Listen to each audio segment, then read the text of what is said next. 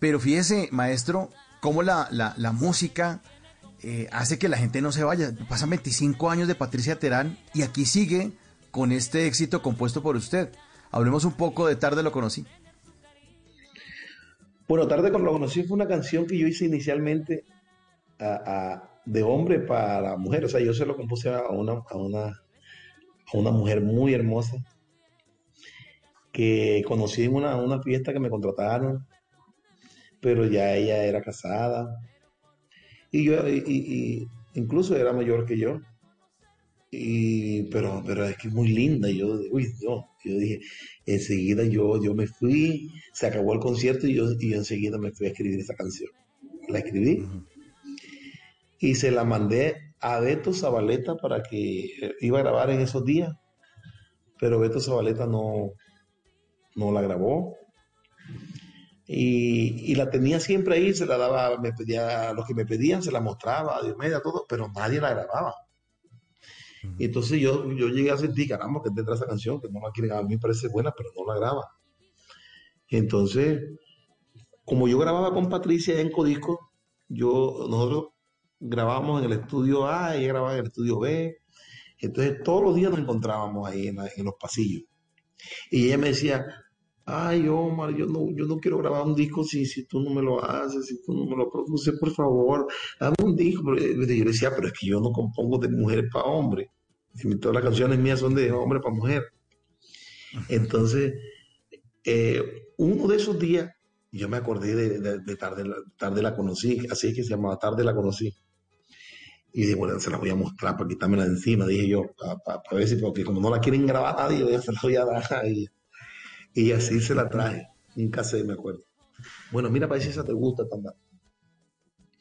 Bueno, no demoró cuando llegó allá, ah, sí, vamos, entonces yo mismo le hice la producción, yo le toqué el acordeón, la produje, ahí toqué el acordeón yo. Y, bueno, mira el, éxito que, que, Dios nos regaló a ella y a mí con, con esa canción. Lo comienzo a mirar y me hace estremecer. Perdona por ocultarte cosas que eran Qué buen vallenato este. Cuatro rosas en la voz del maestro Jorge Celedón. También otra, otra inspiración, otra composición del maestro Omar Geles. ¿Y esta a qué novia se la hizo, maestro? Esto es, ¿Cómo fue la historia de esta canción? No, no, la verdad, la verdad que ya me chévere, porque ya mi mujer se durmió, ya chévere, ahora sí puedo hablar tranquilo.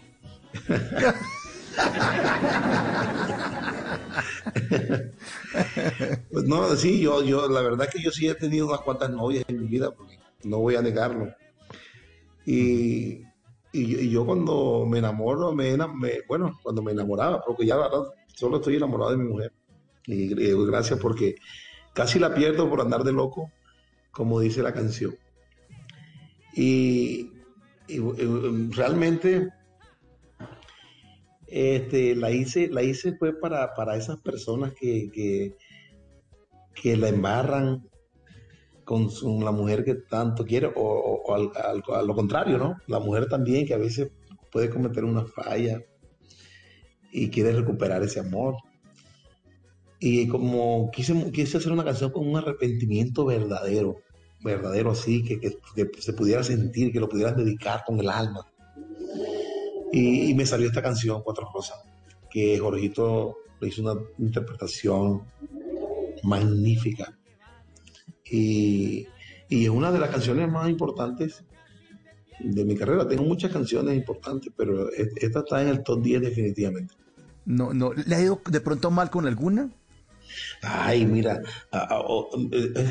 esta sí es dura porque esta, nos hicimos novios, ¿cierto?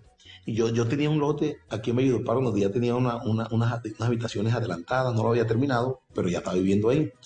Y ella, ella estudiaba aquí porque es de un pueblo cerquita, entonces estaba en un pensionado.